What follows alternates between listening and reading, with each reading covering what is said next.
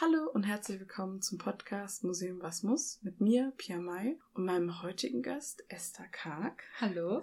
Esther studiert mit mir Museologie und hat das Nebenfach Geschichte. Mhm. Und äh, wir sind auch bei dem gleichen Semester und sie kennt sich sehr gut aus mit Partizipation. Wir haben auch schon beide einen Kurs so in der Richtung belegt oder ein Seminar. War es ein Seminar? Ein Workshop. Ein Workshop war es, genau. Und dann habe ich ein, zwei Hausarbeiten über das Thema geschrieben. Ja, soweit habe ich mich gar nicht auseinandergesetzt. Es war so, ich habe es mal ausprobiert, fand es sehr spannend. genau, wie ihr schon gehört, wir reden heute über Partizipation, also dem Begriff, der jetzt gerade sehr viel mehr ja, Aufschwung bekommt. Mhm. Und äh, auch in der Vorbereitung meintest du gerade, man muss extrem aufpassen, weil es ist, Partizipation ist nicht Interaktion. Nein. Was hast du damit gemeint?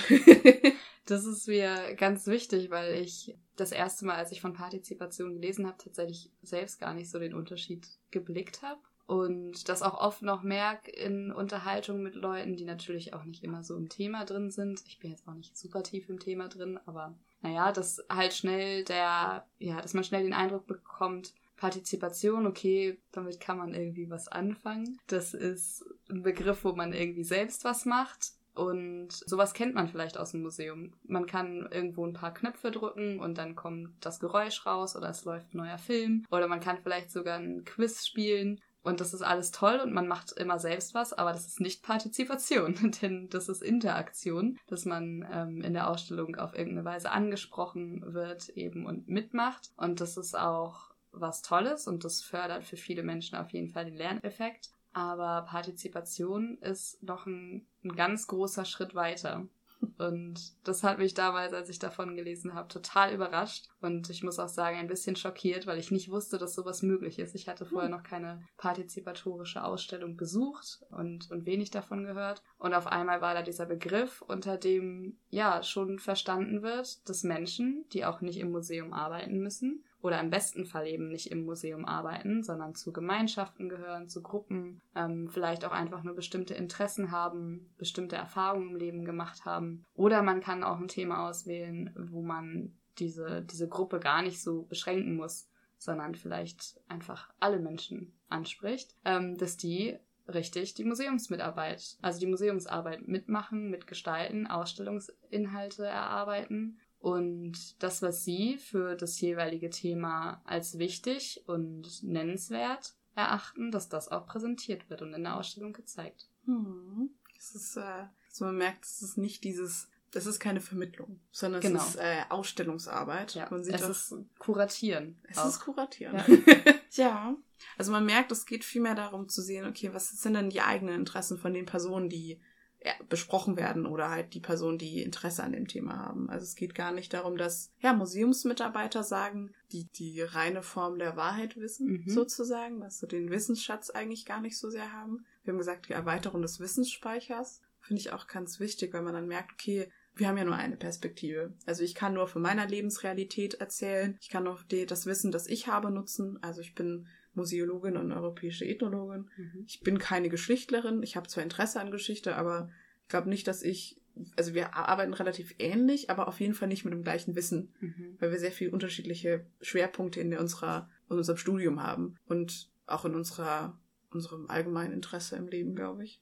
Aber das ist ja eben auch das. Du bist zusätzlich eben auch noch Pia Mai. Also ja. du bist ein, ein Teil von Pia, ist natürlich auch die Museologin und die Ethnologin. Aber das Schöne an Partizipation und das, was mich so beeindruckt hat, obwohl ich natürlich, wie gesagt, studiere, dass du nicht im wissenschaftlichen Sinne Experte, Expertin für irgendetwas sein musst, um trotzdem deiner Stimme Gehör zu verleihen und ja, von, vom Museum, von der Institution deine Stimme wahrgenommen wird und die Inhalte auch mit aufgenommen, sondern ja, du auch einfach als Person mit den Erfahrungen, die du gemacht hast, zu bestimmten Themen und ganz allgemein, als quasi die Expertin deiner Lebenswelt giltst. Und das ja was ist, was jeder von uns hat. Also Partizipation heißt nicht, man muss das und das studiert haben, um in dem und dem Museum die und die Aufgabe machen zu können oder die Ausbildung gemacht haben oder den Hintergrund oder was auch immer. Natürlich, je nachdem, welches Ausstellungsthema angestrebt wird, welcher Rahmen dort ist, wird es fast immer eine Art von Selektion geben, aber die ist eben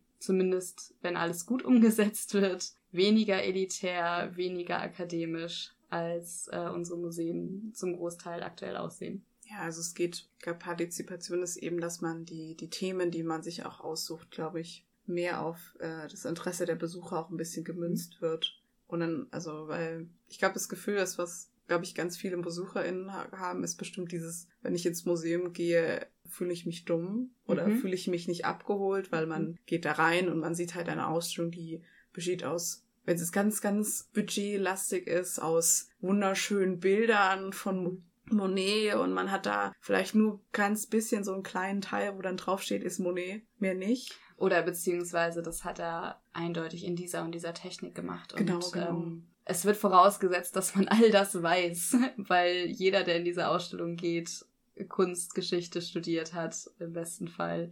Oder einfach das natürlich zum Allgemeinwissen gehört, mhm. mit großem Augenzwinkern. Ja, und das ist eine extreme Barriere und ich werde nie verstehen, warum das immer noch so gemacht wird, weil es einfach offensichtlich ist, dass es nicht funktioniert. Ja, ich glaube, dass man gesehen hat, dass die Bedürfnisse der BesucherInnen nicht unbedingt der, dem Wissen der, der Museumsmitarbeiter ähnelt. Mhm. Und dass man dann anfängt, okay, zu sagen, erstens, was interessiert dich mehr?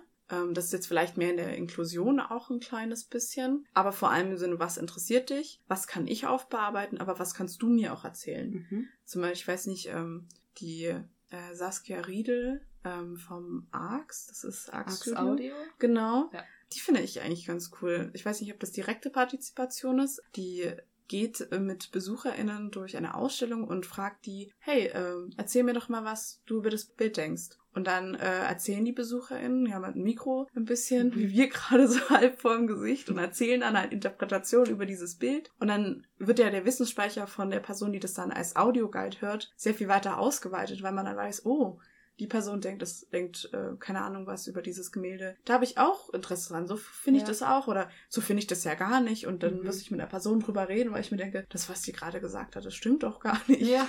Dass dann irgendwie mehr Gespräch auch entstehen kann, wenn man halt eben sagt, dass mehr Meinungen auch wichtig ja. sind. Du wechselst auf jeden Fall die Perspektive. Und für mich war das, glaube ich, damals auch so schockierend davon zu lesen, weil man es nicht gewöhnt ist, so wie wir viele Museen kennen, dass es okay ist, so viele Perspektiven zuzulassen und vor allem Perspektiven von Menschen, die nicht ja fünf Jahre Geschichte studiert haben oder was auch immer. So, dass es nicht immer nur die wissenschaftliche Meinung gibt, sondern dass es eben ähm, Erfahrungen und Werte gibt. Und deswegen hat Partizipation auch mit uns allen was zu tun, weil es auf uns alle zutrifft und uns alle ansprechen kann. Und du natürlich bestimmt auch eine partizipatorische Ausstellung zu wissenschaftlichen Themen machen kannst, aber du eben dadurch auch die Möglichkeit hast, und das ist was, was denke ich für viele Menschen viel interessanter ist, als es aktuell eingeschätzt wird, ja, Alltagsthemen fast schon, die in unser aller Leben gegenwärtig sind, wir aber gar nicht diesen ja, gar nicht diese Wichtigkeit zumessen, dass man das trotzdem thematisieren kann mhm. und dass du andere Perspektiven und mehrere Perspektiven davon darauf kriegst von mehreren Menschen. Ja, es ist ja auch. Natürlich gibt Themen, da, da kann eine Person nicht so viel drüber, also über das Wissen sagen, aber die Meinung kann mhm. ja auch dazu gehören, weil ich glaube, dass Museen ja immer mehr von diesem, ich gehe in eine Ausstellung und bin ganz still und lese den Text durch und dann rede ich mit einer Person vielleicht drüber zu einem extremen Meinungsaustausch. Mhm. Ist so, ich habe eine Meinung zu dem und dem Thema, sei es jetzt über Wandern, weil Wandern eine sehr subjektive Erfahrung ist. Manche hassen es, den Berg rauf zu laufen und manche freuen ich. sich. Gut, ich auch eher. Ich bin eher der starke Spaziergänger, aber halt dieses, dass man dann irgendwie so einen Austausch kommt, wenn man dazu will, ist so eine dritte Person da hätten, die sagt, ich liebe es, stundenlang den Berg hochzulaufen. Mhm. Und dann gibt's eine Ausstellung, in dem es eben ums Wandern geht. Und dann kann man eben zusammen darüber diskutieren und kann halt in dieser Ausstellung auch sagen, hey, den Wanderstock kenne ich doch. Oder dann halt eben auch zu sagen, ich habe auch einen eigenen Wanderstock, den mitzubringen, irgendwie, keine Ahnung, die Geschichte über diesen Wanderstock zu erzählen, mhm. weil der eine ganz spezielle Geschichte hat, dass man eben auch sagen, diese eigene Lebensrealität. Also es ist, ja. äh, ich glaube, bei uns wird es eher so als das berühmte Bubble-Symptom, dass man irgendwie so in einer Bubble lebt mhm. und man kaum Kontakt zu anderen hat, dass die eben durchbrochen werden und dass man halt sagen, dass das, was ich so erlebe, also faul äh, unten sitzen und vielleicht ein bisschen spazieren gehen am Berg ja. mit, die, mit der Bubble des Extremwanderers ja. zusammenkommt. Also als Beispiel jetzt, dass man so ein bisschen dieses auch mehr Miteinander fördert und nicht mehr dieses, die eine Gruppe steht da, die andere Gruppe steht da und das bleibt schön getrennt. Und so soll ja auch eine Gesellschaft nicht sein. Und das ist ja auch irgendwie so dieser das Ziel am Ende. Vor allem, weil ich ja auch finde, zumindest geht's mir immer so, was ist denn das, was bei uns hängen bleibt nach dem Ausstellungsbesuch? Das ist nicht die Jahreszahl, wann der moderne Wanderstock erfunden wurde.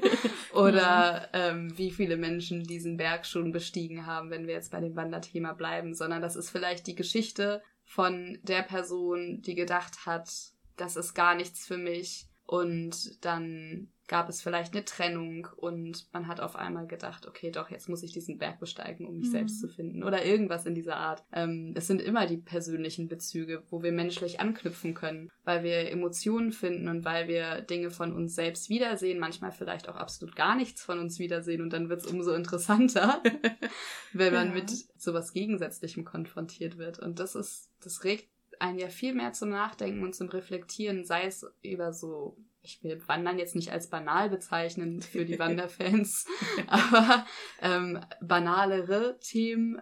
Aber natürlich kann man auch und sollte man auch Ausstellungen über die ernsten gesellschaftlichen Themen machen. Und da gibt es einfach Bereiche, wo man als Museumsteam, natürlich gibt es da auch die guten Schritte, sich weiter zu ja, diversifizieren, sage ich jetzt mal, im Sinne von Diversity Management und sich breiter aufzustellen und sich selbst im Kollegium im Personal zu hinterfragen. Aber es, du wirst immer an Grenzen stoßen von dem, was du zeigen kannst mit deiner Lebenserfahrung. Und das ist ja auch vollkommen okay so. Und deswegen ist Partizipation so ein tolles Tool und so ein tolles Handwerk, um diese Schwachstelle, die ja definitiv da ist, anzuerkennen und sich dann zu öffnen und zu sagen, mhm. okay, aber es gibt ja Menschen, die entsprechende Erfahrungen gemacht haben in Bereichen und die möchten wir hier zu Wort kommen lassen und das eben auf ihre eigene Weise und so stellen wir das dann auch aus. Also so, das Ziel ist eben ein breites, ein breites Spektrum an Menschen zu finden, mhm. um den, um, ich glaube auch so ein bisschen zu zeigen, dass es zu zeigen, dass es ein breites Spektrum eben auch gibt. Ja. Ähm, also ich weiß nicht genau, wie partizipativ, partizipativ das wäre, aber zum Beispiel im Hygienemuseum, die neue Dauer, in der neuen in der Dauerausstellung, ähm, die haben gerade äh, den Bereich Sexualitäten erneuert. Mhm. Und die haben aktiv Personen gefragt, ob sie über Sexleben reden und über ihre Partnerschaft. Also eher Partnerschaft, auch Was Sexleben. ein No-Go. Mm, das war, es war, es war nicht hart diskutiert, aber es ist schon ein großer Schritt gewesen, glaube ja. ich, dass man auch Personen auch fragt. Ja. Und was ganz spannend war, die haben, die haben nicht nur dieses typische Mann-Frau gesucht, mhm. sondern sie haben gesucht äh, große Altersabstände zum Beispiel, Personen mit ähm, Behinderungen, also mhm. ein paar, die, ein paar, die waren beide, ähm, ich glaube, die hatten kognitive Einschränkungen und dass die halt ein paar zusammen waren, die haben übrigens auch zusammen gewohnt und haben dann mhm. auch ganz viel darüber geredet, wie ihr, ihre Beziehung so läuft und so und dann auch natürlich ähm, es gab ein polyamores Paar. Mhm. Ähm, da war auch nur ein Teil dabei, weil das hat der eine Teil gemeint hat, sie möchten nicht kommen, weil sie sich auch so, die wollten es nicht irgendwie preisgeben, ja. aber drei davon haben sich entschieden, rauszukommen, was ja auch sehr viel mit Trauen zu tun hat, weil man sich ja auch in einer bestimmten Plattform auch stellt. Und das ist ja der Punkt, wo es eigentlich total interessant ist, dass Menschen sagen, sie trauen sich nicht, weil es natürlich etwas ähnliches noch nicht gibt. Mhm. Oft, weil die Repräsentation von polyamoren Paaren natürlich mit der Zeit aktuell wird's mehr, aber ich habe selbst vor zwei Jahren davon, sag ich jetzt mal, noch nie was gehört. Oder zumindest nicht unter diesem Begriff und mhm. nicht mit, mit, ja, den Ansätzen, wie es aktuell manchmal ist, praktiziert wird, was auch immer. so, aber da ist eben genau der Punkt, wo man als Museum anerkennen muss, dass man doch schon gesellschaftlich eine Rolle spielen mhm. kann. Und natürlich geht nicht jeder und jeder ins Museum, aber du formst ja ein gesellschaftliches Bild mit. Und du musst dir, finde ich, sehr gut überlegen, welches Bild du formst. Und ähm, mhm. prägst du das Bild einer rein heterosexuellen monogamen äh, Beziehung so? Oder lässt du halt in 2021 auch andere Konzepte zu? Oder mhm. prägst du in einem Kunstmuseum das Bild des männlichen Künstlers? Weil ich kann nicht viele Museen aufzählen, wo ich Künstlerinnen oder auch ähm, Menschen, non-binäre Menschen wiederfinde und deren Werke ausgestellt sehe. Mhm. Ähm, genau, prägt man das alles oder entscheidet man sich vielleicht ein Stück weiter auszubrechen? Aber das ist das sehr, sehr große Bild, ja. auf das man schnell gesprungen kommt. Aber definitiv eine wichtige Frage. Ja, ich glaube, dass da, also ähm, ich bin ja eine sehr große, äh, äh, freudige Person, wenn es um so langsames und sanftes Vorangehen mhm. bei Veränderungen geht. Und ich glaube, dass man, wenn man den Museen zeigt, hey, das funktioniert doch. Und die öffnen, also sie öffnen sich ja, siehe eben, dass man aktiv gefragt hat, hey, ihr seid ein lesbisches Paar, ihr habt euch so und so kennengelernt, wollt ihr nicht drüber reden? Mhm. Und äh, andere Personen gefragt haben, wie möchtet ihr über eure ersten sexuellen Erfahrungen reden? Oder eben, also ich bin damals durch mein, Prakt äh, mein Praktikum, habe ich dort bekommen, weil ich äh, eine Sache gespendet habe. Mhm. Also auch so Sachen wie man, dass man selbst sich auch sagen, ein Teil davon wird und ja. Auch, also wir dürften aktiv entscheiden, wie der Objekttext auch am Ende wird. Okay. Das heißt, man dürfte auch wirklich aktiv sagen, was die Message am Ende hinter dem Objekt auch ist. Mhm.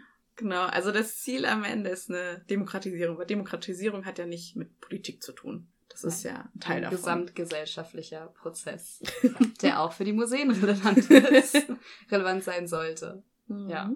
Ja, die Forderung nach Demokratisierung der Museen geht mit der New Museology einher. Man kann auch neue Museologie sagen, ist aber wirklich deutlich weniger etabliert als der englische Begriff. Genau, einfach eine Forderung, die für uns für viele Museen heutzutage zum Glück präsent ist und ähm, aus der viele Forderungen auch umgesetzt werden. Die, die Zugänglichkeit, mhm. Nicht unbedingt nur im physischen Sinne, sondern eben auch das Beispiel, was wir vorhin hatten, wie sehr von oben herab sind die Texte geschrieben, ist man nur in einem wissenschaftlichen Terminus.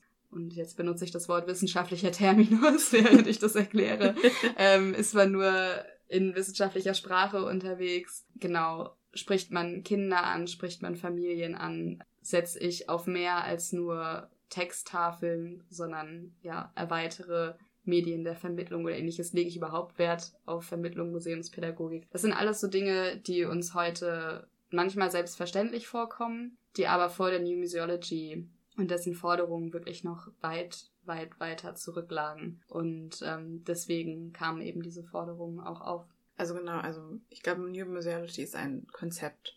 So eine, also Konzepte sind für mich immer Leitpläne, nach denen man sich richten, richten sollte. Das heißt, ähm, das, was Esther erzählt hat, ist dann der Leitplan, wie am Ende ein Museum aussehen soll. Ungefähr. Und ist dazu auch gleichzeitig noch eine sehr große Forderung, hinter der ich auch immer sehr gerne stehe. Weil ich glaube, also es gab einen Museumsboom, um so ein bisschen nochmal in die Geschichte reinzugehen, in den 90 in den, in den 70ern. Entschuldigung, der eben auch der einherging mit diesem Pädagogikboom, dass man immer mehr geschaut hat, man muss ja vermitteln und Texte sind so toll und was macht man denn da? Aber man hat sich so wenig damit auseinandergesetzt, was Museen eigentlich auch leisten können. Und man hat noch so in diesen Eliten gesteckt, in diesem Elitengedanke. Und die neue Museologie oder New Museology versucht eben diesen Elitegedanken zu brechen und dieses, man kann nur Führungen führen und man kann mhm. nur Texte schreiben und das ist genug Pädagogik. Oder man kann nicht nur basteln, man kann auch ja. in der Ausstellung Sachen bemalen und die dann ausstellen. Das kann man nämlich auch machen. Und das macht viel mehr Spaß, als nur Sachen auszumalen und die dann einfach mitzunehmen. Ja. Wo es natürlich auch ziemlich cool ist. Also Sachen mitzunehmen ist immer toll. mehr mitnehmen Artikel in Museen. ja. Das, also, ich muss sagen, ich finde es immer so schade, dass man Sachen nicht mitnehmen kann. Das ist immer Aber so. Aber es geht Stück für Stück in die Richtung. Ja. Also, ich habe viele Fotos mittlerweile aus Museen. Hm. Ähm, also, neuere hm. Ausstellungen, ähm, wo das dann auch technisch möglich ist und umgesetzt wird. Also, ja. Ja. ja aber mit der New Musology kam dann eben auch die Forderung nach Demokratisierung. Und das ist, das klingt, finde ich, aufs erste Hören so, ja, okay, wir leben ja in der Demokratie und Museen sind ja auch kein totalitäres System. Aber dann. Zu 100 Prozent. Ja, dann fragt man sich, fällt einem doch auf, ah, vielleicht doch schon. Also da sitzt doch meistens ähm, ein Mensch oben an der Spitze und ja. darunter sind dann andere Leute angeordnet und je nach Haus ist natürlich Hierarchie unterschiedlich. Aber wie demokratisch sind wir denn überhaupt? Mhm. Weil wir sind ja immer noch die Wissenschaftsinstitution, die die Inhalte produziert und prägt und ja, präsentiert auch. Und die Demokratisierung ist definitiv, oder Partizipation ist meiner Meinung nach richtig umgesetzt. Auf jeden Fall ein großer Schritt hin zur Demokratisierung. Ja, also wenn man, also ein bisschen zu diesen Strukturen, also normalerweise hat man es halt eben so, dass man einen, ja, einen Leiter vom Museum hat, einen stellvertretenden Leiter und dann eben Abteilungen eher, die halt nicht so ganz miteinander arbeiten. Also es geht immer mehr in die Richtung, dass man aktiv miteinander arbeitet. Ich glaube, die meisten Museen haben das auch komplett umgesetzt mittlerweile, aber es fehlt noch so ein bisschen, dass der, dass der Leiter nicht alles di dirigiert. Mhm. Das ist zum Glück nicht mehr so häufig so. Die meisten Museen haben verstanden, dass dass die, die Besucher das Wichtige sind und nicht die mhm. Kuratoren und nicht das Wissen an sich. Ähm, nicht die paar Expertinnen, für die man die Ausstellung macht, genau. damit sich alle über ihre tolle Expertinnenausstellung freuen können. dass man immer mehr, also das ist eher so, dass man von den Bedürfnissen der Besucher einfach immer mehr ausgeht. Aber es ist halt noch so ein, wie schon gesagt, es dauert halt. Ja. Also man kann Strukturen nicht von vornherein komplett wenn man das so nennen kann, also wirklich auseinanderbrechen, mhm. weil sonst würde das gesamte Museumsnetzwerk komplett kaputt gehen. Das muss ja nach und nach, das Wissen muss ja weitergetragen werden, aber dann halt nicht nur an die gleiche Person, die gleich denkt, sondern halt an eine Person, die vielleicht anders denkt und sagt, hey, ich habe eine komplett andere Sichtweise auf dieses Thema mhm. und dann eben auch mehr zu schauen und auch mehr einzurichten. Also wir haben gesagt, dass wir die Voraussetzungen schaffen müssen dafür, dass es so funktionieren kann. Und da stimmt auch teilweise eben auch Partizipation ist halt auch sehr facettenreich. Und ich ja. glaube, wenn je facettenreicher man als Team ist, desto facettenreicher kann die Partizipation auch sein.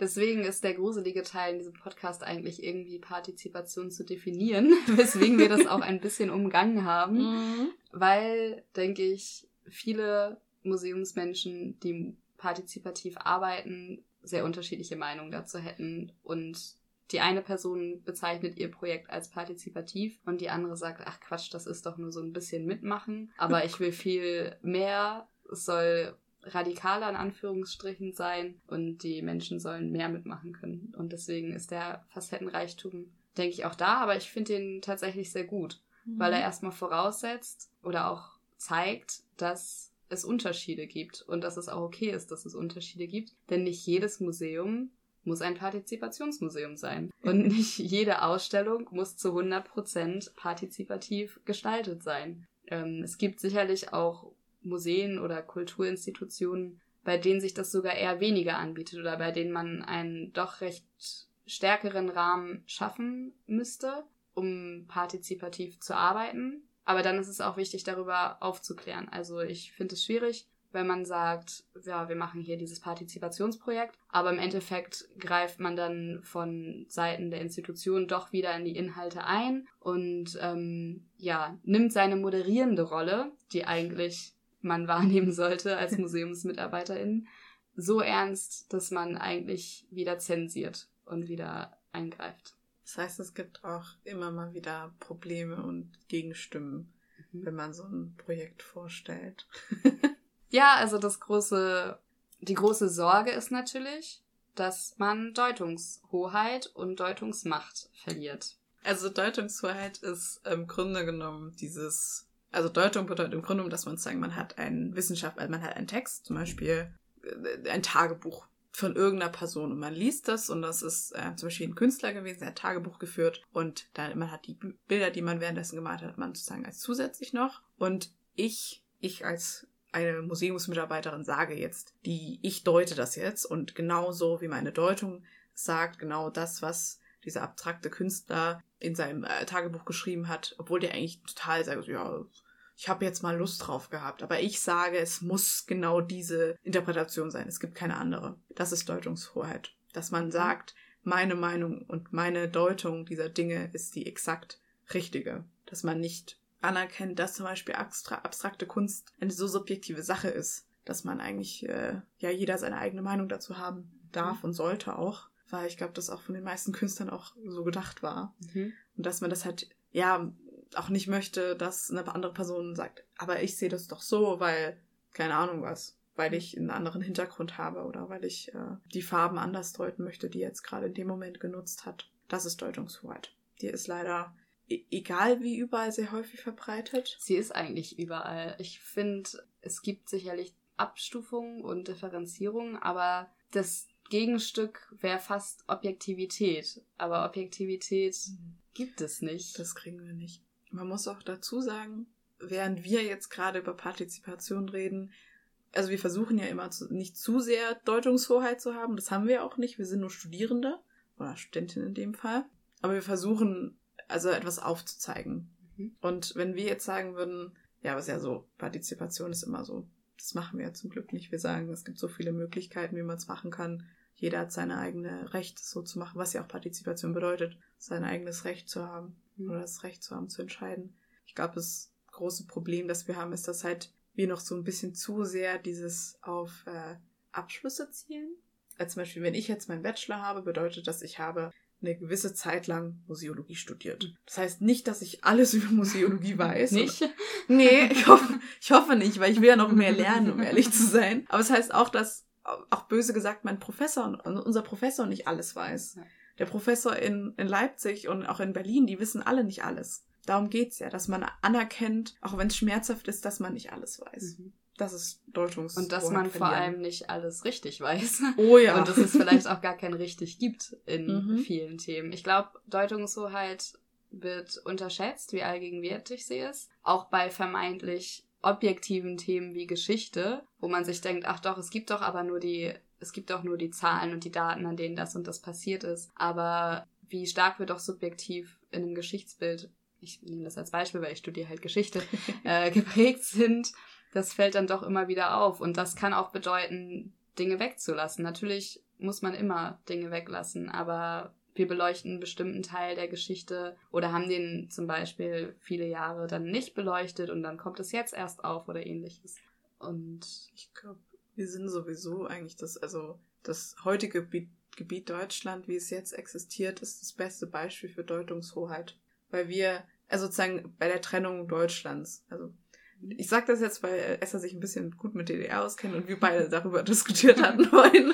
Ähm, ich finde, dass sozusagen dadurch, dass wir einen Blick als, also ich bin in der, also der ehemaligen BRD-Bereich aufgewachsen. Wenn ich jetzt mit zum Beispiel mit Nadine reden würde, die in der DDR, in der ehemaligen DDR aufgewachsen ist, wir haben zwar also sind, nach ähm, ja genau nach Mauerfall, wir sind alle nach Mauerfall geboren worden, aber trotzdem haben wir unterschiedliche Sichtweisen auf Geschichte, weil wir unterschiedliche Dinge gelernt haben. Wir haben unsere Eltern anders genau. sozialisiert wurden, eine andere Schulbildung hatten. Ja. Genau, und das ist eben, also es ist ein das ist ein weites Feld, wie Fontane gesagt würde.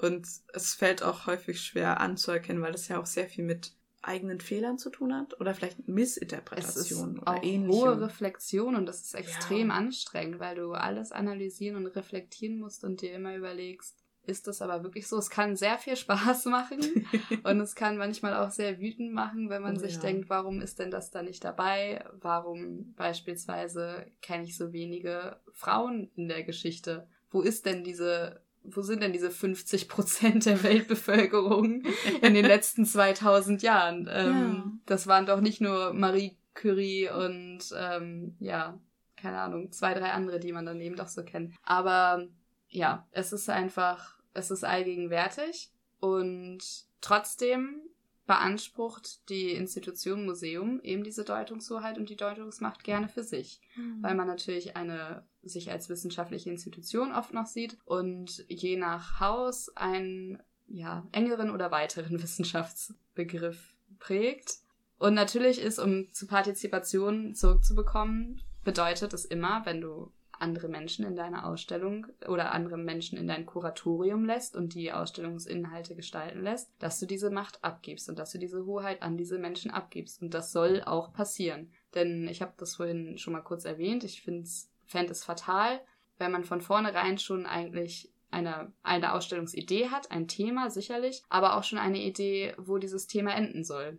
Du redest über Gärtnern in Großstädten und das Museumskuratorium denkt sich, ah, wir wollen aber eigentlich die Message vermitteln, es gibt viel zu wenig Grünflächen und wir brauchen definitiv mehr Grün in der Stadt. Was eine persönliche Meinung sein kann, was vielleicht auch geografisch belegbar sein kann, alles gut. Und dann machst du dein Partizipationsprojekt und lädst Menschen ein, startest vielleicht einen Aufruf, wenn du dich möglichst breit aufstellen willst, für Menschen, die daran interessiert sind. Und der Großteil dort vertritt aber eigentlich die Meinung, natürlich, wir leben in einer Stadt, es ist viel Beton, es ist viel Zement, aber es gibt diese grünen Oasen und man muss sich sie nur nehmen und man muss sie nur bepflanzen und bewirtschaften. Und wir lieben das und es macht ähm, die Stadt extrem lebenswert. Und wir sind zum Beispiel eher dafür, dass der Stadtraum eher noch mit mehr Wohnungen gefüllt wird und nicht mit mehr Grünflächen.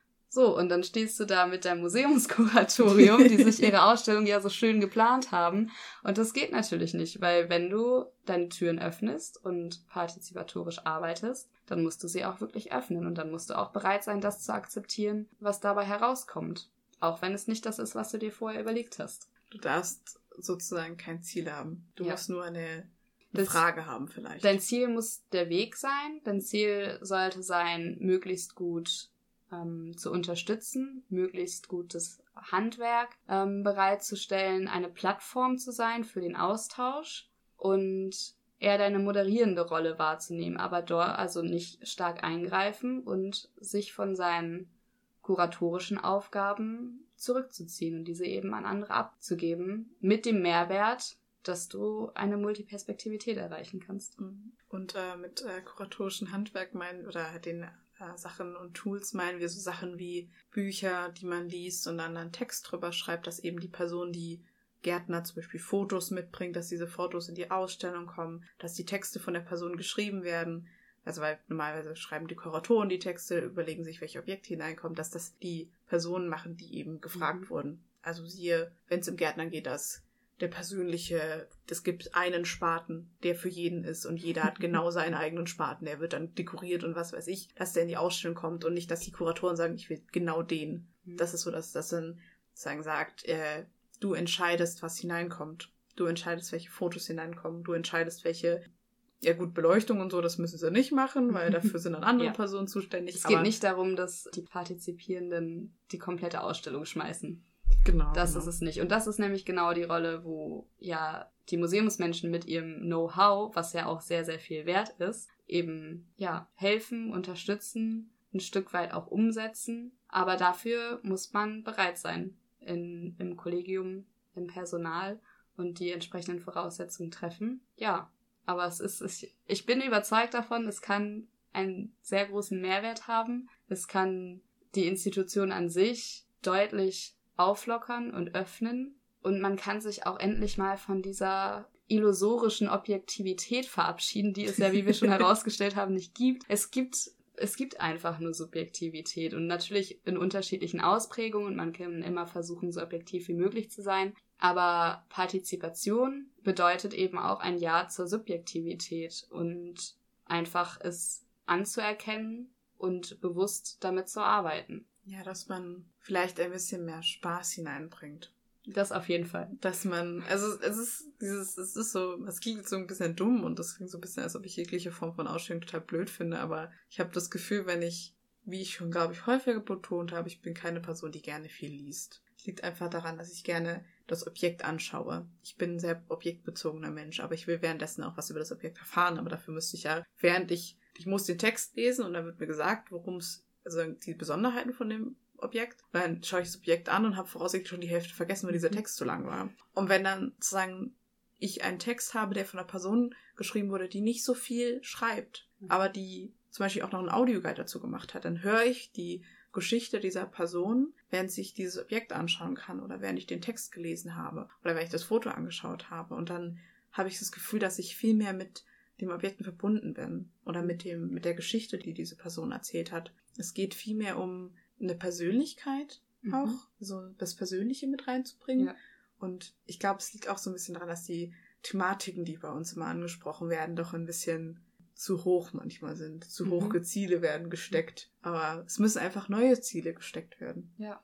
Und man sollte auch Emotionen zulassen können Mhm. und nicht immer vermuten, dass der so unwissenschaftlich wären und ähm, dass die in, in Ausstellungen nichts zu suchen hätten oder ähnliches, weil uns das am ehesten im Gedächtnis bleibt, was uns bewegt, auf welche Weise auch immer. Und gleichzeitig muss man auch, wenn es tatsächlich um die, um die Umsetzung im Vorhinein geht, um das Erarbeiten, um die Zusammenarbeit zwischen Museumspersonal und Partizipierenden, muss man den Raum dafür schaffen und diese Plattform schaffen, dass das eben alles zugelassen werden kann. Und einer der besten Tipps, den wir bei unserem Workshop äh, bekommen haben damals von einer Mitarbeiterin im Historischen Museum Frankfurt, äh, war, dass immer für Verpflegung gesorgt werden sollte bei solchen Events, bei solchen ähm, Treffen, wenn eben Partizipierende ihre Inhalte und vielleicht auch ein Stück weit die Szenografie oder ähnliches erarbeiten. Es ist Gastlichkeit. Es ist irgendwie Kaffee dastehen haben, Essen dastehen zu haben, eine lockere Atmosphäre zu schaffen von Menschen, die sich meistens nicht unbedingt kennen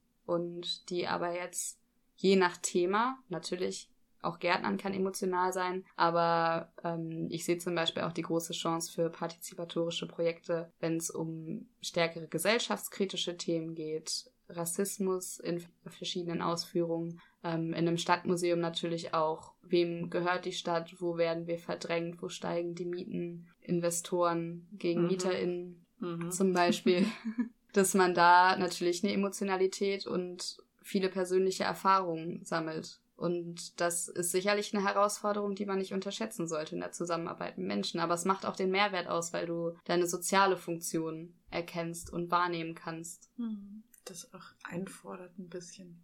Genau. Dass es die eigene Macht einfordern, die man eigentlich hat, aber man manchmal so Angst davor, glaube ich, hat. Mhm. Wenn man Beziehungsweise ich kann mir auch vorstellen, dass viele Häuser sich gar nicht in dieser Rolle sehen. Dass hm. man sich als rein, ich habe es ja auch zehnmal rein, bestimmt bisher gesagt, genau, als rein wissenschaftliche Institution sieht, aber man eben auch eine soziale Rolle wahrnehmen kann innerhalb der Gesellschaft. Man, man prägt Gesellschaft, man stellt Gesellschaft aus durch Epochen, Zeiten, vielleicht auch die Gegenwart. Vielleicht kann man ja aktuell auch seine Rolle in der Hinsicht wahrnehmen. Und natürlich, auch das hat wieder etwas mit Subjektivität und mit Stellung beziehen zu tun. Kann jetzt jeder persönlich entscheiden, ob das, ob das nicht nötig ist in mhm. aktuellen Zeiten oder ob man sich weiter auf seinem möglichst neutralen Stuhl hält, um ja nicht zu polarisieren. Genau, und irgendwie versucht, diesen alten Schein noch aufrechtzuerhalten. Ich denke, das ist ein sehr schönes Schlusswort. Danke, Esther, dass du da warst. sehr, sehr, gerne. Gefreut. Es hat sehr viel Spaß gemacht. Die Zeit ist wie im Flug vergangen. Sagt jeder. Danke fürs Zuhören. Es war, es war ein wirklich sehr spannendes Thema. Wir werden nächste Woche wieder fast in ähnliche Richtung weitergehen zum Storytelling. Folgt uns gerne auf Instagram at museum.was.muss und ja, bis zum nächsten Mal. Tschüss. Tschüss.